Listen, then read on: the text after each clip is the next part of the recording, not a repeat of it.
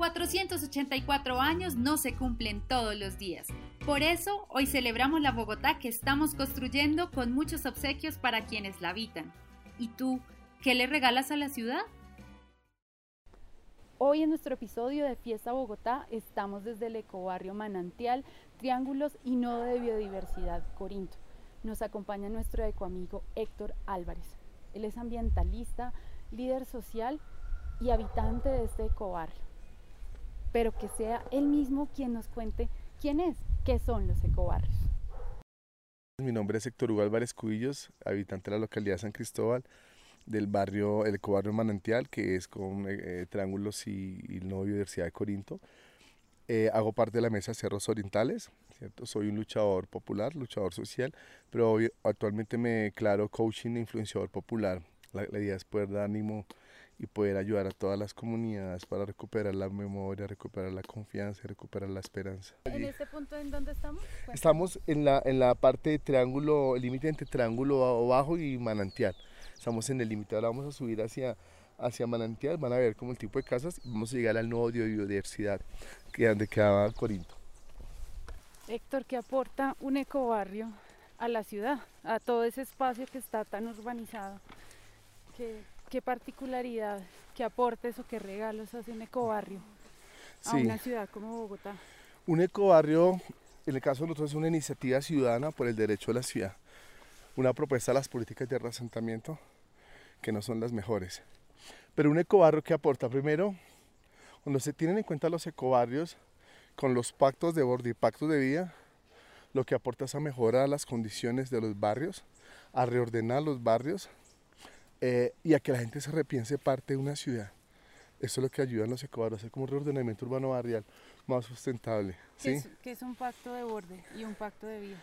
Un pacto de borde es una cosa que se viene trabajando hace muchos años de las comunidades, nacen en Chapinero Alto, que como en los 60s y 70s donde la gente decía, ay, se nos están metiendo los del otro barrio, hagamos un pacto con ellos para que no se nos metan. Y comienza, digamos, a volverse un instrumento de negociación comunitaria si no se meta aquí para allá, yo para allá. Y esos pactos comienzan a volverse y han transitado por todos los lugares cambiando de nombre. Y en una administración que hubo en Bogotá hicimos unos pactos de borde que eran esos, era, era yo vivo acá, yo me quedo acá, pero también ayudo a cuidar porque estos cerros es de toda la ciudad. ¿sí? Y usted Estado se compromete a invertir en lo que, es, que hay que invertir.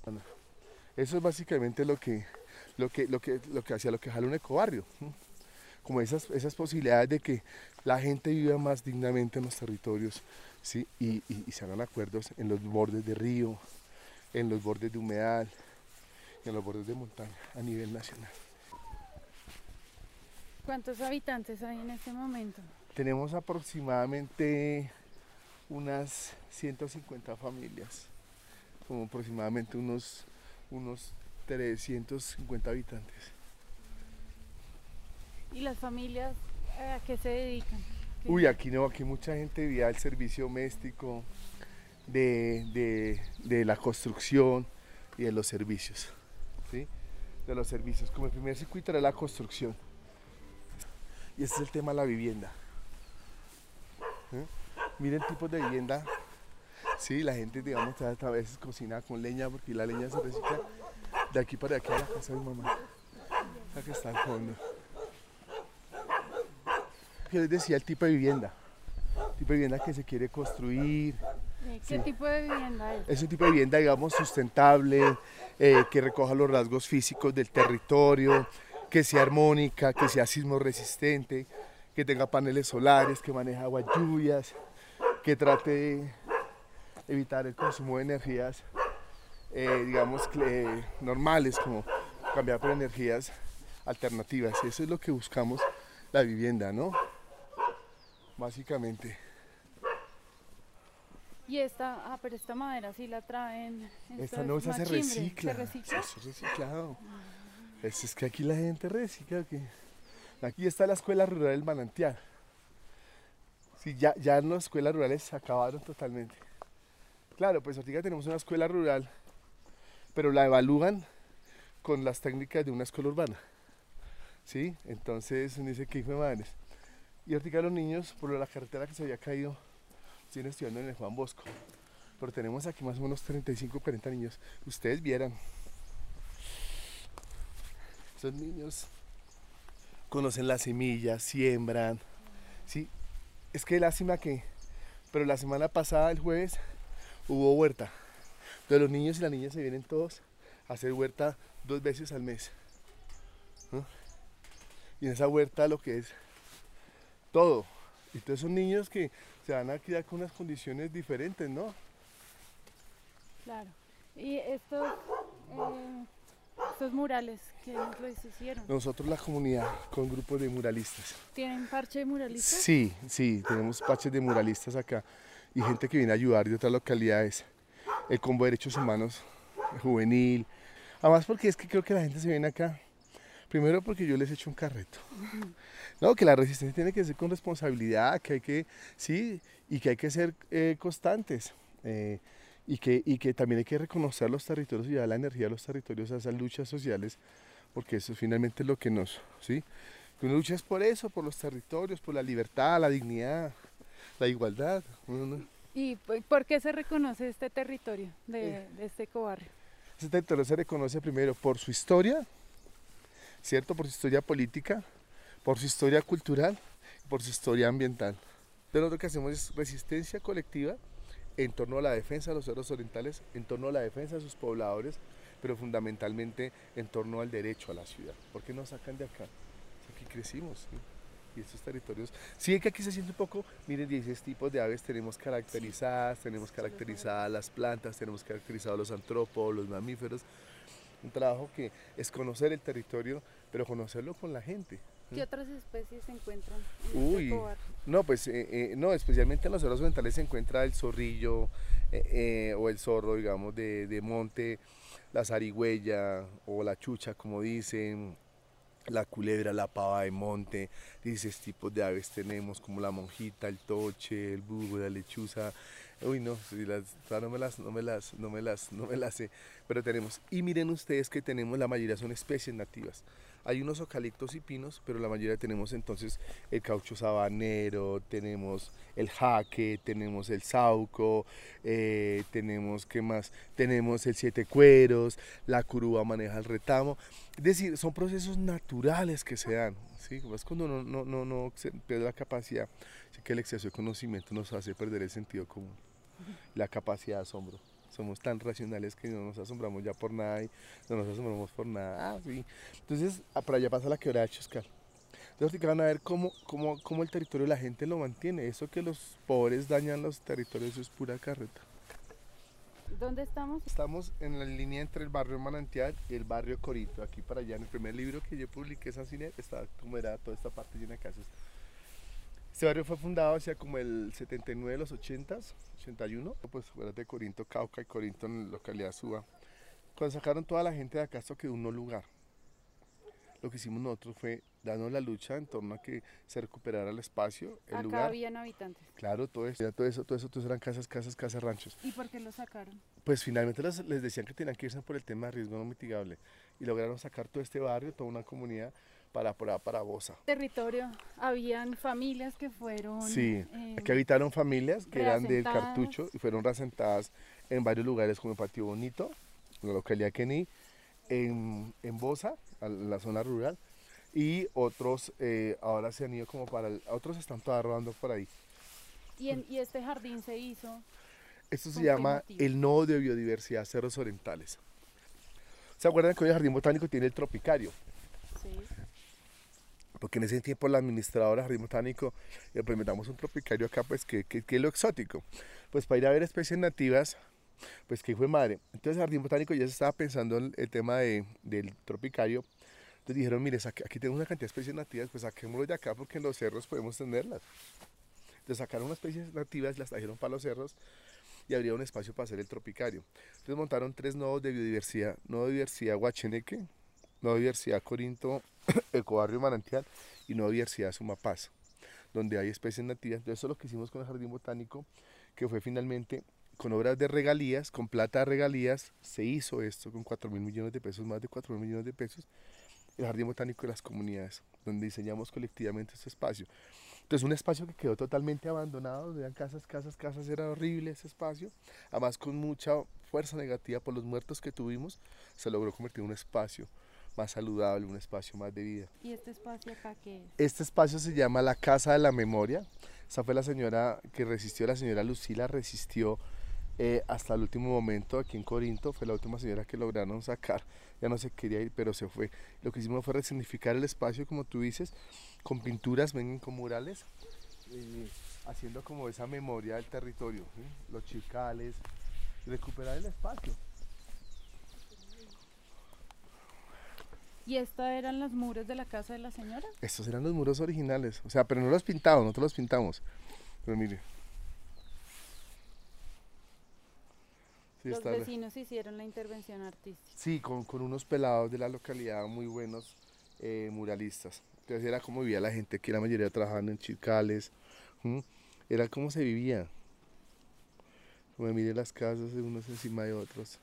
Acá en, el ecobarrio, ¿qué, ¿qué, expresiones culturales se, se, encuentran? ¿Qué colectivos culturales hay? No, hasta ahora estamos, estamos trabajando porque los que teníamos ya se fueron, los chinos se fueron. Pero claro, tenemos el grupo de, de zanqueros de ecobarrio, tenemos el ecocirco, que son niños hasta ahora, pero que son personas que están que están ahí desde la cultura, haciendo el ecocirco. Entonces, como es de la cultura y lo artístico, haces memoria, como haces, resignificas el territorio. ¿Qué, qué es este espacio? Este le llamamos el vivero. Aquí se, se, se, se, colocan las plantas en los semilleros, miren ustedes allá las... Mm. Sí, se trabajan los semilleros y aquí es como la sala cuna. De aquí lo que hacemos es trasplantarlas al centro de propagación y de ahí se distribuyen dependiendo de donde se necesite más. Acá empiezan la vida, párvulos y luego... Tal cual, pasan al jardín que está allá, en el área de propagación, y después ya pasan al colegio que es donde, donde tienen que crecer. ¿Has conocido otros ecobarrios de Bogotá, del país, del mundo? No, no, sí, claro, yo conocí Friburgo, Alemania, el ecobarrio, he conocido ecobarrio en, en Suiza. Eh, me han invitado a Cartagena, hablar de los ecobarrios porque, eh, como digo, los ecobarrios comienza a volverse una vaina poderosa, ¿no? Entonces en Cartagena está haciendo resistencia en la popa por el tema de la gentrificación. Entonces nos han invitado ya en la Universidad de Cartagena, yo he ido a hacer como coaching allá y influenciador. Me han invitado a Armenia, en Medellín nos han, nos han llamado mucho para hacer ecobarrios, en Cali hay ecobarrios, ¿cierto? Y logré conocer virtualmente ecobarrios en México, en Chile, incluso en la nueva constitución metieron el tema de los ecobarrios. Eh, eh, en Brasil hay ecobarrios, ¿cierto? En Bolivia hay ecobarrios, en Perú hay ecobarrios. Entonces, como digamos, comienza ecobarrios a volverse en América Latina, lo más importante, las condiciones son diferentes, como esas alternativas al desarrollo, digamos, eh, de transición de las comunidades hacia una sustentabilidad. ¿El ecobarrio manantial ha sido eco en otros ecobarrios? Sí, totalmente. En la ciudad, en la, local, en la localidad, en la ciudad, en el país y en el mundo. Hemos sido eco. Vino alguien y dijo, pero esto no es un ecobarrio. Yo le dije, madre. Yo le digo, si usted va a la perseverancia o hacia la con subsidio, sea que es un ecobarrio, ¿qué imagen tenemos nosotros en la cabeza de un ecobarrio? Para nosotros, ¿qué es un ecobarrio? Un ecobarrio es, creo que es como que la gente, lo que la gente se piensa. Ese es el eco fundamentalmente, si lo que la gente se piensa. No es un discurso afelpado, no es una fraude ambiental para seguir haciendo lo mismo. No, Ecobarrio es, por ejemplo, yo decía, si usted no ve el eco, pues es diferente. Yo no estoy comparando, pero vean el Ecuador, la perseverancia. De todo es denso, casas, casas, pocos jardines, sino allá en los bordes y vayan en la mitad un parquecito. Eso también es un ecobarrio, no es un ecobarrio. Si la gente se piensa como un ecobarrio, pues eso es un ecobarrio. ¿Sí? Que tiene que tener un ecobarrio. Muchas matas, ¿sí? Muchos espacios verdes, manejo de aguas, una vivienda sustentable, sí también, pero finalmente no hay un modelo. ¿Dónde estamos, Héctor? Estamos en este momento en el mirador La Piedra del Olvido que seremos. La Piedra del Olvido que seremos lo colocamos por el nombre, como eh, lo que ha pasado con el libro de Héctor Abajo Lince, hoy la película, todo el olvido que seremos, la familia, el conflicto armado. Tiene que ver mucho esa relación entre conflicto, familia y, vida, ¿no? Entonces se llama la piedra del olvido que seremos, porque además mucha gente que se fue, el territorio la olvidó, que es un territorio resiliente, pero la gente que se fue llora por haberse ido el territorio. La naturaleza le dijo, chao, es que la naturaleza solo se recuperó, esto, eso se llama resiliencia. Ecoamigo, ¿qué es el derecho a la ciudad? El derecho a la ciudad desde nuestra, digamos, lectura es, yo tengo derecho a quedarme acá ¿cierto? Porque no se me está cayendo la piedra, porque el río no se me vino, la piedra se me vino encima, porque el río no se, tampoco se me, se me llevó nada. Miren ustedes, que ustedes están viendo qué riesgo se ve acá. Entonces me sacan con argumentos que no son los, los, los, fundamentales para desterritorializarme a un lugar muy lejano. Eso se llama el derecho a la ciudad. Héctor, ¿cuál es el sitio que más te gusta de tu ecobarrio? El sitio que más me gusta del ecobarrio es mi casa, ¿cierto? Eh, eh, el nuevo biodiversidad, que es este donde estamos, eh, y en general el barrio, es que caminarse el barrio en días tranquilos es, es, muy lindo, entonces es lo que más me gusta. ¿Cualquier persona puede venir al ecobarrio? Sí, sí, cualquier persona puede venir al ecobarrio, nos dice y claro que puede venir, pues es mejor que, que sepamos quién es, porque como todos es una comunidad pequeña, todos nos conocemos, entonces a veces la gente siente que que gente extraña pues viene como a, hacer cosas que no debe hacer. ¿Y cómo los contactan? Ah, bueno, pueden contactarnos por Facebook, Héctor Hugo Álvarez Cubillos, o por WhatsApp al 314-299-3840. Héctor, gracias por habernos acompañado hoy en Cultura en Bogotá una despedida de Ecoamigo para nuestros oyentes. Ah, bueno, sí, Ecoamigos y Ecoamigas, espero que se encuentren bien, espero que la experiencia nos sirva para que todos podamos recuperar el espíritu de los lugares y que el eco se trascienda, digamos, a nuestros territorios. Por otro lado, pues recuperar la fe, la esperanza en que esto puede cambiar y bueno, seguir adelante con la resistencia. Un abrazo a su eco-coach y un influenciador popular. Chao. Historias, calle, creación. Esto es Cultura en Bogotá un podcast de la Secretaría de Cultura, Recreación y Deporte.